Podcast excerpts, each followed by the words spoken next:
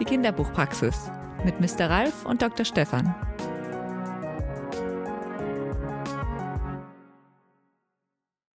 Sag mal, Stefan, du hast doch vor kurzem mit der Sabine Ludwig und dem Andreas Steinhöfel ein Interview geführt, gesprochen. Da ging es um ein Übersetzungsprojekt. Was war denn das nochmal genau? Äh, ja, warte mal, das war ähm, Roald Dahl. Die übersetzen Roald Dahl, die Jetzt beiden. lass mich mal sagen, also der ist doch schon übersetzt.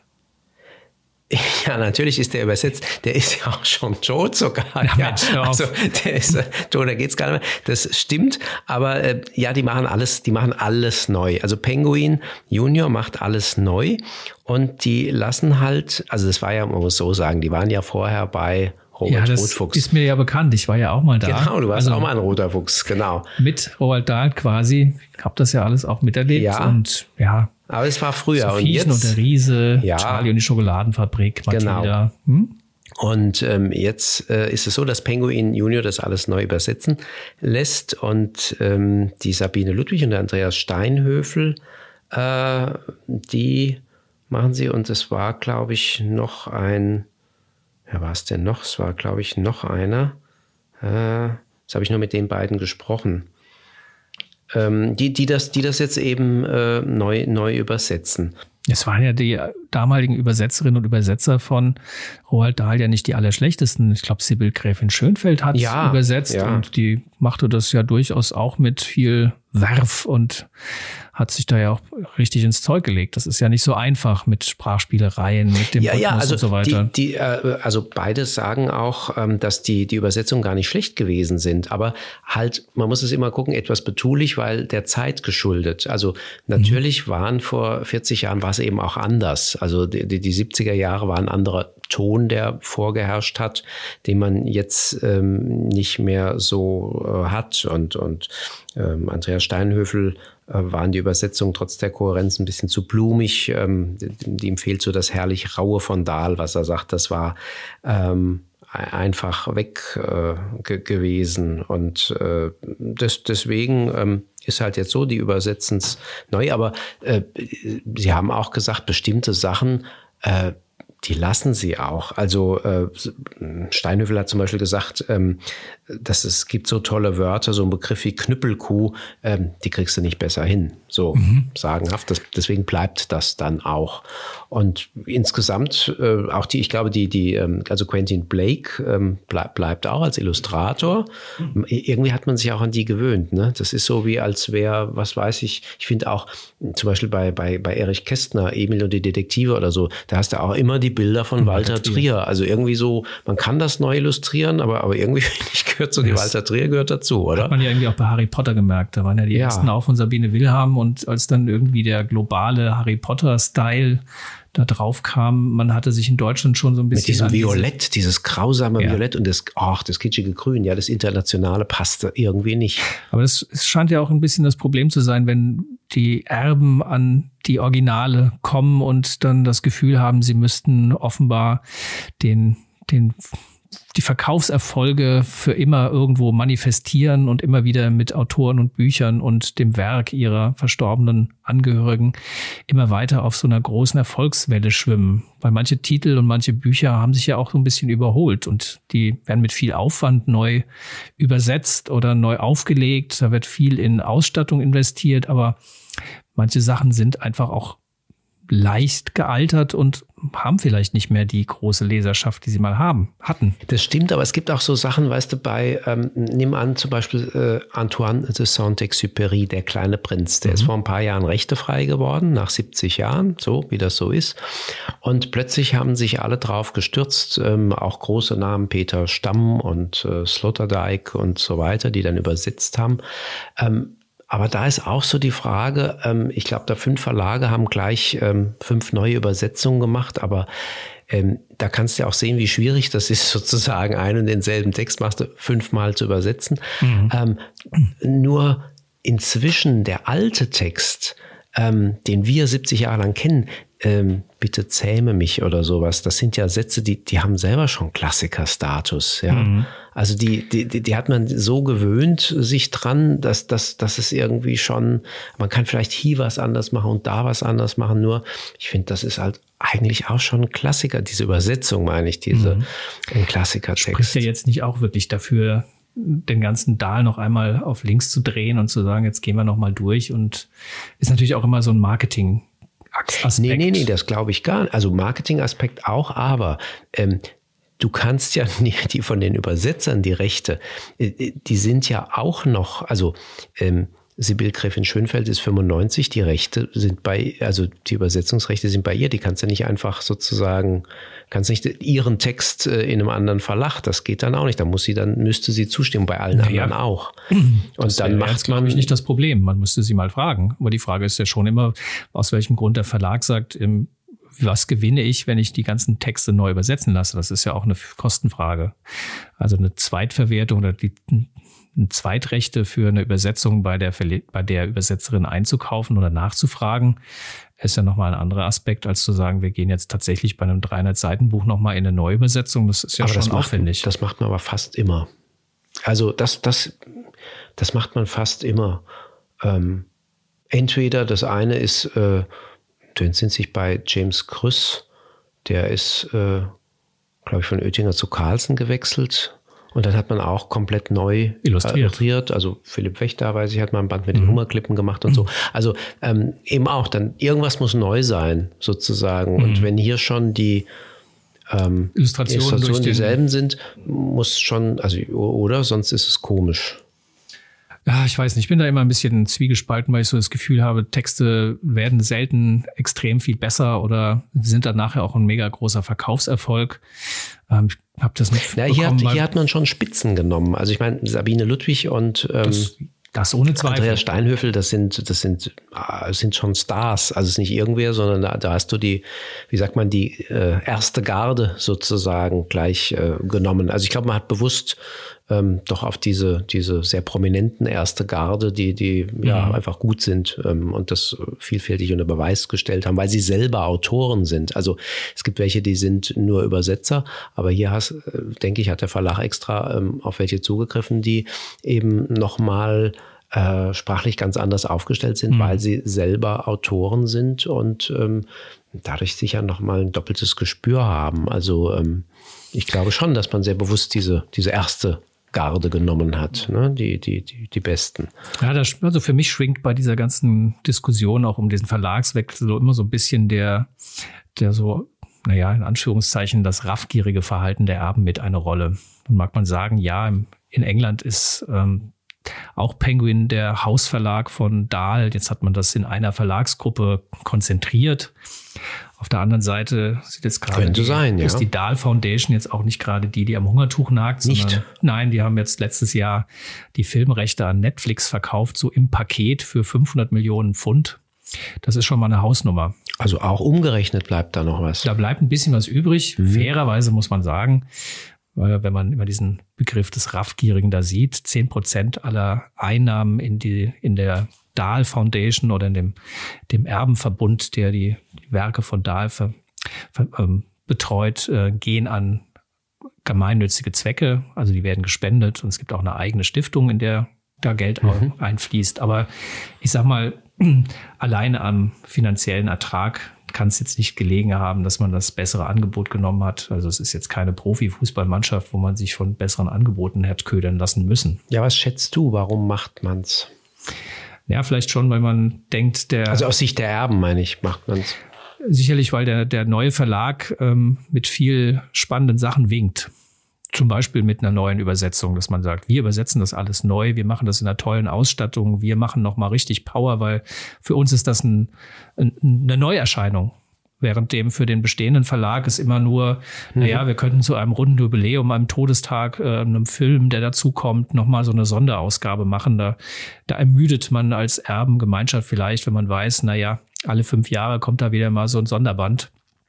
Da lässt man sich vielleicht von den Argumenten eines neuen Verlages mit ähm, viel Bohai, auch ein bisschen Honig, um also es gibt auch schon immer wieder Erben, die sehr bewusst sagen, sag mal, es passiert ja gar, gar nichts mehr mit den Büchern.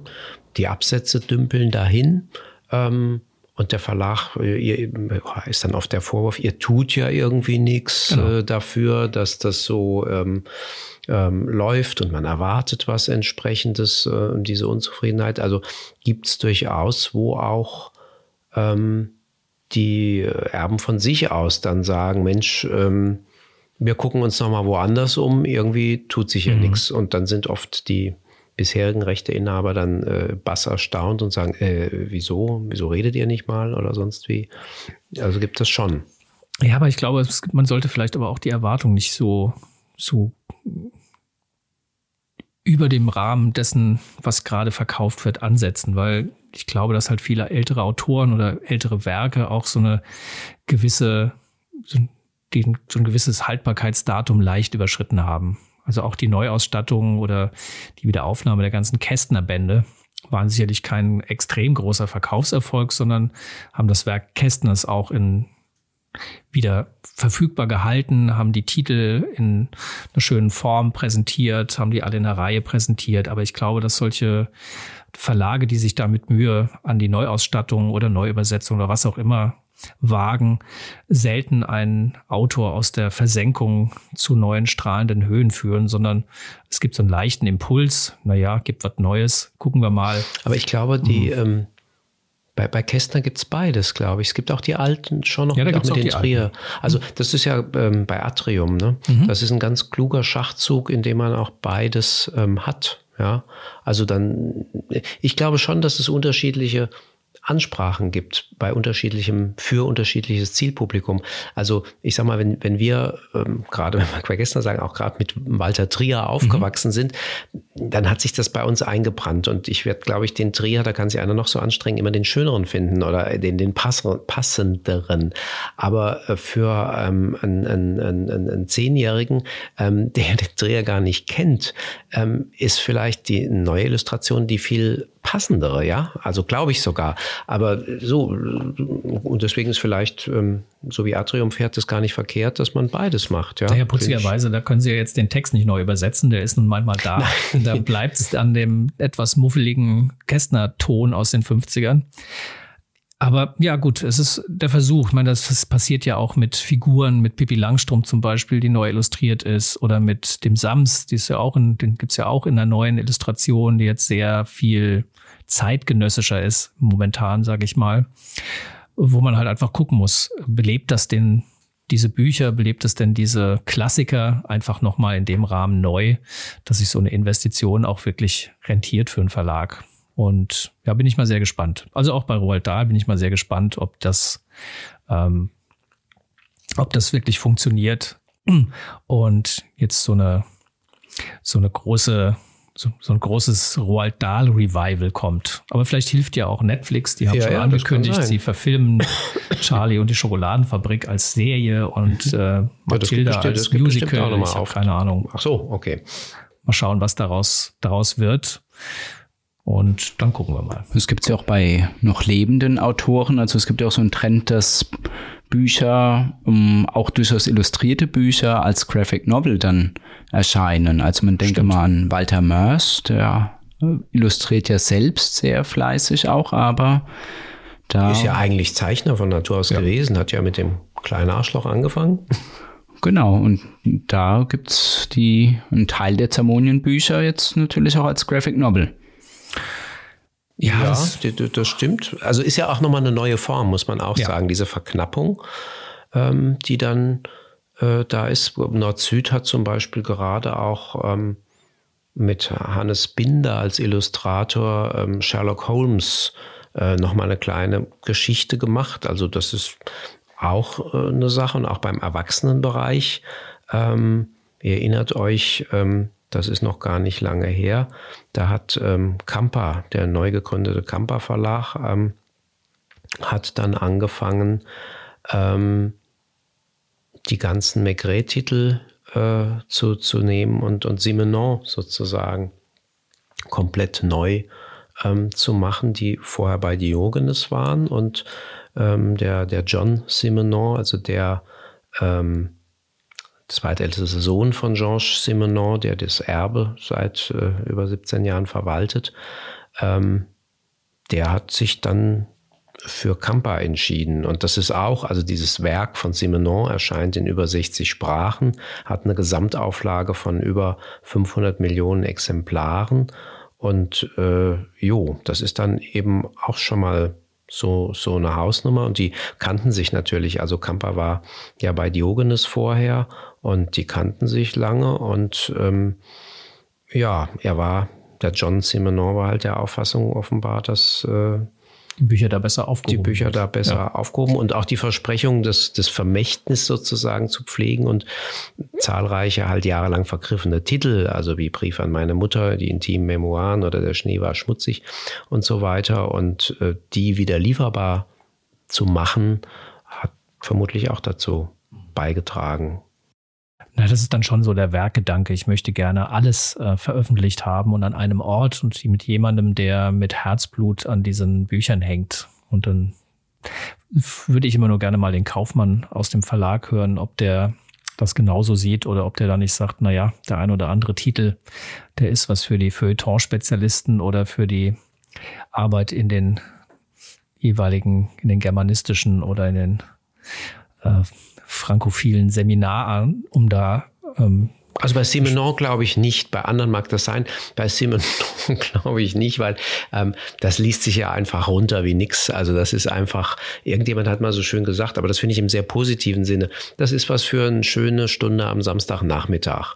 Und mhm. so, so sind diese ähm, Simenon viele. Also das ist beste, beste Unterhaltung auch. Ja. Naja, dann schauen wir mal, ob der Samstagnachmittag dann auch für die Roald Dahl-Lektüre, die neue, äh, mit der neuen Übersetzung der geeignete Ort und die geeignete Zeit sind.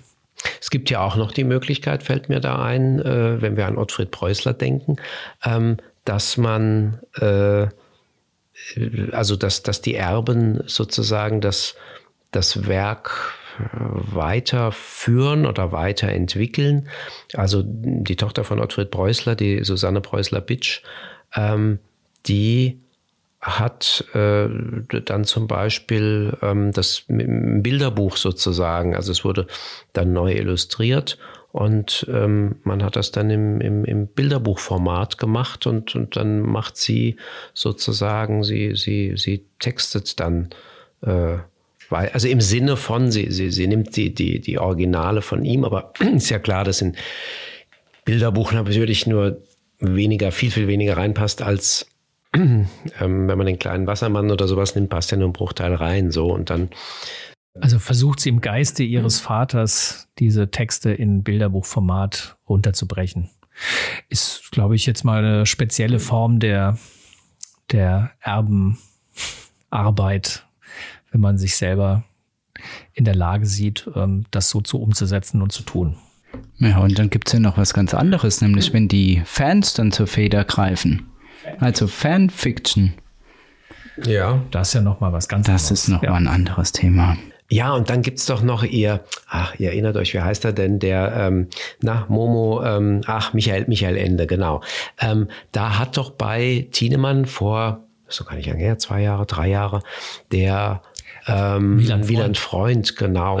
Den Ritter, weiß nicht mehr. Also er hat sozusagen das Werk weitergeschrieben. Ja. Es gab ein Manuskript von ihm, was aber Michael Ende nie vollendet hat. Mhm. Und der hat das weitergeschrieben. Ähm, und man merkt natürlich einen Bruch, aber ich fand, äh, es war stimmig. Also es hatte am mhm. Ende, ähm, ich habe erst, wenn ich ehrlich bin, habe ich auch gedacht, ui, wie wird das werden, wenn einer sozusagen was fortführen muss? Du musst ja den Ton, die Diktion und so aufnehmen und, und äh, auch schwierig. Was hat er sich gedacht, äh, der Autor? Mhm. Wir wissen es nicht, er ist tot.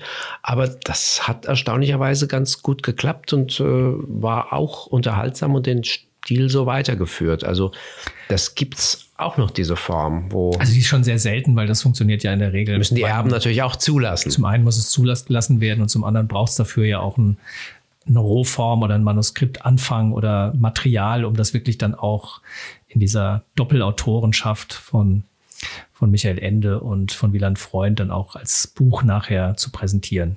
Aber ja. Es gibt ja auch Karl May bei Fanfiction, da gibt es auch Karl May-Fans. Da hat der Verlag doch so eine Anthologie gemacht. Genau, Karl May Verlag und da waren ähm, Tanja Kinkel zum Beispiel und äh, also Bestseller-Autorin und so, die also Karl May Fans sind und mögen, die zum Beispiel ähm, dann auch äh, ja, kann man sagen, weitergeschrieben? Ja, kann man so sagen, weitergeschrieben. Also praktisch Figuren aufgenommen und mhm, mhm. genau das weitergeführt haben. Also das ist dann, kann man sagen, eine professionelle, ähnlich wie bei Wieland Freund, eine professionelle Form. ähm, Jetzt so im Nachhinein als äh, ehemaliger Karl-May-Leser oder das hat man damals in der Jugendzeit gehabt, da hätte ich eher das Gefühl gehabt, man muss nicht weiterschreiben, sondern muss kürzen. Aber das ist sicherlich von heute aus der Warte ähm, nochmal ganz speziell. Aber vielleicht schaffen die neuen Autoren ja auch die dann teilweise sehr langwierigen Beschreibungen von Landschaften die, die und Sattelknäufen ja. ein bisschen zu einzudampfen und zu kondensieren und ein bisschen spannender zu machen. Ja, apropos viel zu lang, wenn ich mal auf die Uhr gucke, das sind ja hier wieder alles Überstunden, die auflaufen. Ach du lieber Gott, ja. ich habe auch schon einen ganz trockenen Hals. Geht's dir, geht's euch nicht auch so? Ja, also, Stefan, du hast doch bestimmt was offen. Ja, natürlich, wir haben doch im Kühlschrank haben wir doch kalt gelegt. Äh, wie wär's dann mal ein schöner trockener Muscadet? Ich weiß ja nicht, was das ist, aber ich nenne also doch ist kein Muscat, ist kein Muscat, nicht verwechseln. Also kein Muskat, sondern Muscat. Kennst du nicht? Ich nee. musste ja auch die Riesling-Kisten leer machen. Ja, da ja, steht ja, da. Aber da ist fehlen auch schon ein paar Flaschen, habe ich das Gefühl. Ja, gut, was der den. Bauer nicht kennt. Also kommt dann den Riesling aus dem Rheingau. Apropos Rheingau, mir könnte natürlich auch mal das hätte man es ja verdient, einen kleinen Betriebsausflug in Rheingau machen. Da können wir nämlich, ihr seid doch jetzt ganz wild mit eurem, eurem Instagram, da könnt ihr schöne Fotos machen. Also das können wir mal machen. Dann könnten wir sie ja auch auf unserem Kinderbuchpraxis Instagram-Kanal posten. Ah, natürlich, wäre schön. Findet man doch ganz einfach unter Kinderbuchpraxis.